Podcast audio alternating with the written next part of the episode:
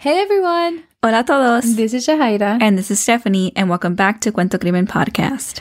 This week's episode, we talk about two disappearing cases that might be connected. Both Terrance Williams and Felipe Santos disappeared just a year apart from each other. And even a bigger coincidence was that the last person that had seen them was a former deputy. So antes de empezar el caso, we again would like to give you all a heads up. We will be talking about sensitive topics. Queremos darles una advertencia porque vamos a hablar de temas sensibles. And again, queremos decir que hablamos de estos casos con todo respeto a las familias y víctimas. Alright, let's jump in.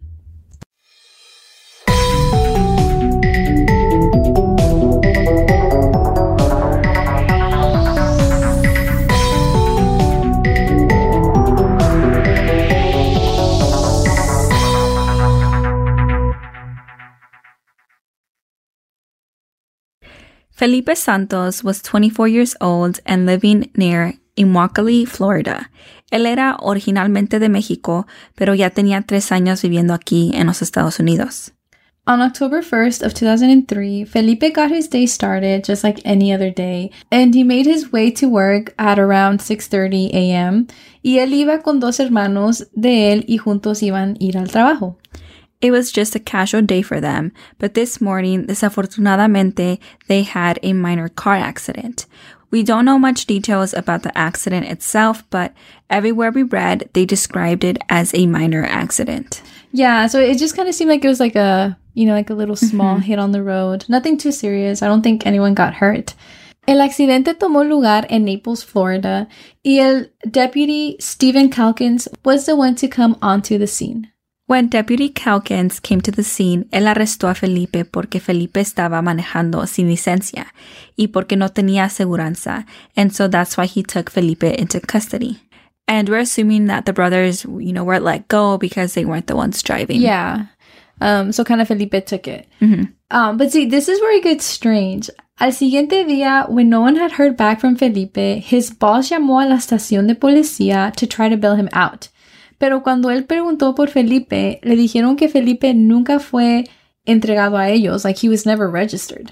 Which is really weird because if Deputy Calkins took him into custody, why would he not be in the system? Right? Like it makes makes no sense. It's kinda scary. Where where did he go? Mm-hmm. And like also like the first thing that I thought about was like, do they not know dónde está Felipe? Like dónde lo pusieron and like what jail maybe they put him in? I guess maybe they could be slow with, with like the system and like, um, I guess taking him in, but that's Yeah. really scary. Yeah. Um, porque like si ellos no saben dónde está Felipe, menos la familia, you know. So when former Deputy Calkins was questioned about this, he had a whole different story. Él dijo que nunca arrestó a Felipe. He does admit that he was on the scene, but that he didn't arrest Felipe, sino que nomás le dio un ride to a nearby Circle K in Naples. Which I think is super weird porque los hermanos vieron que um, Felipe was arrested and now he's saying that he, you know, didn't take him in and just took him to Circle K. And like it's super random, like why Circle K? Yeah. And why not just like let him go with his brothers if he wasn't really going to arrest him? Exactly. O por qué no también le dio un ride a los brothers? Yeah. Like where where where did they stay, you know? Y también from what we read parece que ni la ayudó con su carro ni nada. Like it just really makes no sense. And like also side note, we like never heard of what happened to his car. Like Uh, yeah. I mean, we didn't really read anything about it. We're not too sure. Maybe the brothers took it. Um, we just wanted to say that we don't really know what happened, but, you know, wanted to clarify that we don't know. and so I feel like that also makes the story even weird. hmm Um, so Felipe's family did file a missing person report, but ever since that day of October 1st, no one has heard or known anything of Felipe. And they also filed a complaint against Deputy Calkins, but nothing really like happened. You know, like, yeah, he was let go, but I feel like, There were no consequences. yeah, like there could have been more. Right? Yeah, no, for sure, yeah. Y la esposa de Felipe, Apolonia Cruz Cortés, dice que la investigación nunca fue hecha bien porque a ella ni siquiera la llamaron, you know, to come in and talk to investigators. Like they didn't even question her. Like nothing really was being done about it. It's literally the same story again. Um, we hear it too many times. Just another case slipping through the cracks, and it just makes us so frustrated. Right, yeah. Because I, I don't know. I'm not even going to go into it, y'all, because I'm going to spiral. um, and what makes this more frustrating is that this then leads into another case que también kind of slipped into the cracks. Terrance Williams was 27 years old and he had moved to Naples, Florida to be closer to his mom, Marcia Williams. On January 11th of 2004, Terrance decided to go to a party that Sunday evening at his coworker's house. Terrance no tenía licencia tampoco y la registración de su carro estaba suspendida, pero de todos modos él decidió ir a la fiesta. Which I mean, like, honestamente, like, no le echo la culpa because I feel like we've all kind of done it, you know, Yeah. once in our life, like, YOLO, just go. Yeah. you know, like, I'm pretty sure he was just like, I'm just gonna go have a good time. Like I don't think he thought like something bad was gonna happen. Yeah. Like I'll just go there and come back. Boom. be Like chill, cool. Yeah. Yeah. it happens. Yeah. Um, pero al siguiente día, el 12 de enero, el compañero de casa de Terrence, uh, whose name was Jason Gonzalez, notó que Terrence nunca llegó a la casa. Él dice que la noche del 11 de enero él habló con Terrence y todo estaba bien. Entonces él se empezó a preocupar. Yeah. And eventually, like, Jason couldn't wait to hear from Terrence anymore. Like, I feel like at some point after, like, a quote unquote, like, party night, yeah, you want to wait, you know, for like a few hours in the morning. Pero yeah, like, at some point, you're just like, okay, yeah, this isn't normal, you know? And so Jason finally reached out to Terrance's mom, Marcia, to see if she knew anything about her son. But unfortunately, she had no idea what was going on and she was kind of like on the same page as Jason, like Yeah. clueless. Yeah. Y la familia de Terrance hizo un reporte. Um, they also filed a missing persons report. A few days later, la tía de Terrance encontró el carro de él, um, que era un Cadillac, and she just quickly notified Marcia about it. Yeah. And also, like, while we were reading it, it seems like La Familia de Terrance was like super quick to be like in communication with each other. They united, and that was like, like I don't know, it was just nice to see. Um, and so now, again, this is this is the part where things start to kind of get like a little well, what blew our minds. Um, and I think y'all might have a feeling of what's coming. So Marcia found out that Terrance's car was towed away from the Naples Memorial Cemetery because it was causing traffic. And the tow report was signed by Deputy Steve Calkins. Yeah, the same person Yeah. that was involved with Felipe's accident and, you know, quote unquote arrest and never was official. Um, and once the family looked into it, apparently Deputy Calkins didn't report any arrest nor report on this whatsoever. Kind of like the same situation. Yeah, like if he did sign, right, like the whole tow situation, obviously he was there, pero él nunca reportó nada. And again, Terrance was not in the system. Strange because, you know, there are protocols. Mm-hmm. Right, exactly. And it's it's kind of like we always think about it, right? Si tú haces algo mal en tu trabajo, you're going to have like a serious conversation with your boss, Yeah. you know, and depending on like what you do, like you're going to get fired if Yeah. maybe, you know, and like for Deputy Calkins to like not have any type of like consequences on Felipe. And now here we are kind of at another like He, he shouldn't have had the chance to do this again. Yes, exactly. You completed my thought. Yeah. so, at first, Calkin negó todo y dijo que él nunca arrestó a Terrance y mucho menos se llevó el carro.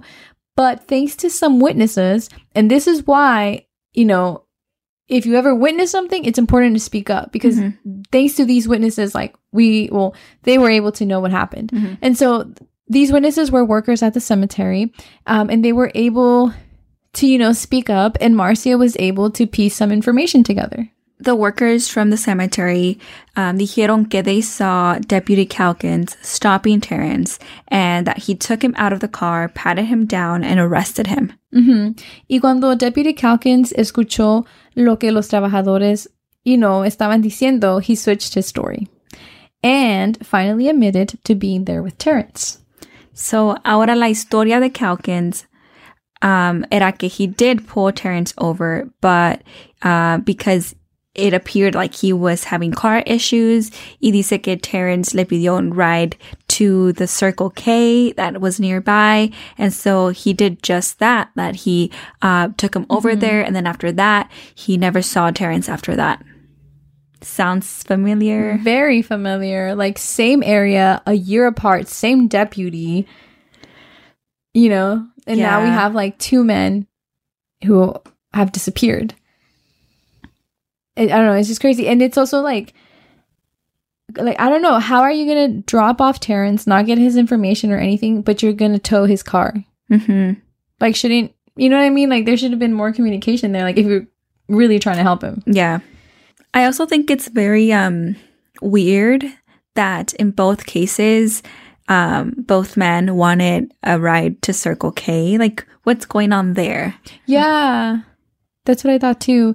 Because it's like, I mean, say Deputy Calkins really did have something to do with his um disappearance, which by the way, yo pienso que sí, but you know, obviously it's not it's not certain, so Mhm. I can't say.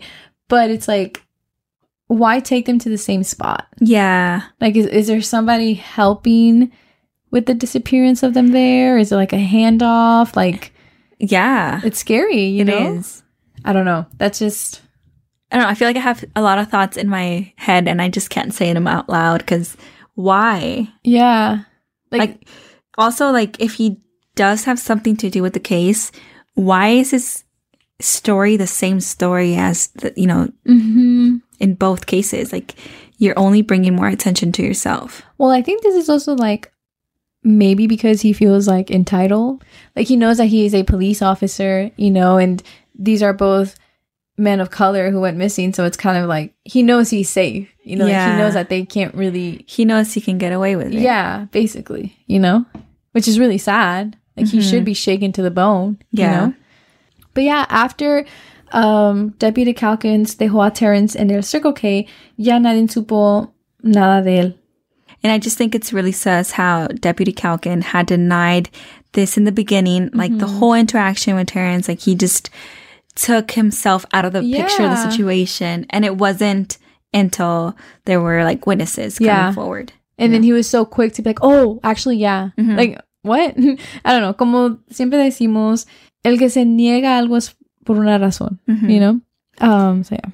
Um, las autoridades sí investigaron a Deputy Calkin después de la desaparición de Terrance, but they were unable to prove that Calkin had anything to do with either Terrance or Felipe's disappearance. Pero sí lo corrieron a Deputy Calkins de la estación, so he is no longer an active deputy, and he is now currently living in Iowa, and no charges were ever filed against him. Terrance's family filed a wrongful death suit against Calkins in 2018, but nothing was ever done about it. And up until this day, Calkin is free of any charges, and Felipe and Terrance siguen desaparecidos. Marcia, la mamá de Terrance, has been looking for both her son Terrance and Felipe for over 17 years. Like, imagínate ya 17 años sin saber nada, and just knowing que posiblemente Calkins fue responsable, like, de su desaparición. It, it just, it must be really frustrating, you know? hmm And I just want to say that um, I'm really thankful that Marcia is looking for Terrance and at the same time looking for Felipe because, you know, when we were reading articles, we didn't see anything um, like any family member on behalf of Felipe Yeah. advocating for him. And we don't know, but like, I don't want to assume, but Yeah, I do yeah. want to like say like it could be because of the language barrier. I don't know. Which but- could play a big role. Yeah. Or even like their, their status here in the United States. Yeah. You know? So yeah, that's just a thought that we have. Um, but we, in reality, we really don't know. Yeah. And so dice Marcia que ella no se va a ir de Naples, Florida, hasta que encuentra a su hijo. And she has not lost any hope that one day Terrance will come back. In an interview, she said, um, I wish I could win the lottery. If I didn't have to work and go on, I could spend all my time searching for my son. And también el actor Tyler Perry has been advocating for both of these men. And honestly, this makes me super happy to hear because, like, someone like Tyler Perry, I'm sure a lot of you might be familiar with him. Like he has a large platform. He, you know, he's very well known and it just makes me happy to hear that someone is using like their platform for good, mm-hmm. you know, to bring justice to these men, to bring their cases up to the light. You know what I mean? Like mm-hmm. it's been about 17 years, but Terrance and Felipe like will live on and like so will their stories until, you know, they're found or until more I don't know until like justice is served, you know, because they all deserve justice. Their family deserves justice, and also like if you know former Deputy Calkins did have something to do with it, like for him to get the consequences that he deserves, you know. Yeah. Um, like earlier we said that he's like um living in Iowa, just doing his thing. And I just think that's so unfair. If he did have anything to, to do with this, I think that's really unfair that he's Yeah. just is mm-hmm. going about his life mm-hmm. and there's like families that have been destroyed. No, yeah, like Terrance was a father to four, you know, children, and Felipe, I think he had like a four month baby. So, you know, their children are not growing up without their fathers. Mm-hmm. And it's so unfair and it's it's really sad to be honest. So you all let us know what y'all think really happened to Terrance and Felipe. You know, was Calkins really responsible for both of these disappearances? Was it I don't know, another case gone wrong? I really don't know. Like Yeah, let us know what Yeah. y'all think. Um, and we hope you enjoyed the episode. And uh, gracias por escuchar, and we'll see y'all next week.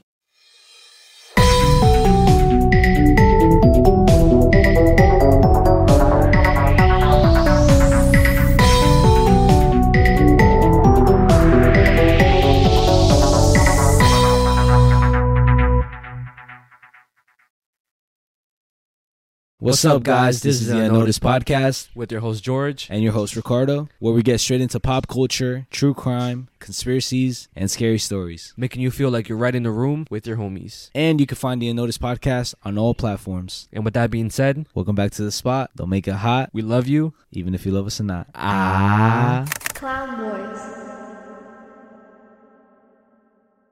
Hello, it is Ryan, and we could all use an extra bright spot in our day, couldn't we? Just to make up for things like sitting in traffic, doing the dishes, counting your steps, you know, all the mundane stuff. That is why I'm such a big fan of Chumba Casino. Chumba Casino has all your favorite social casino style games that you can play for free anytime, anywhere with daily bonuses. That should brighten your day a little.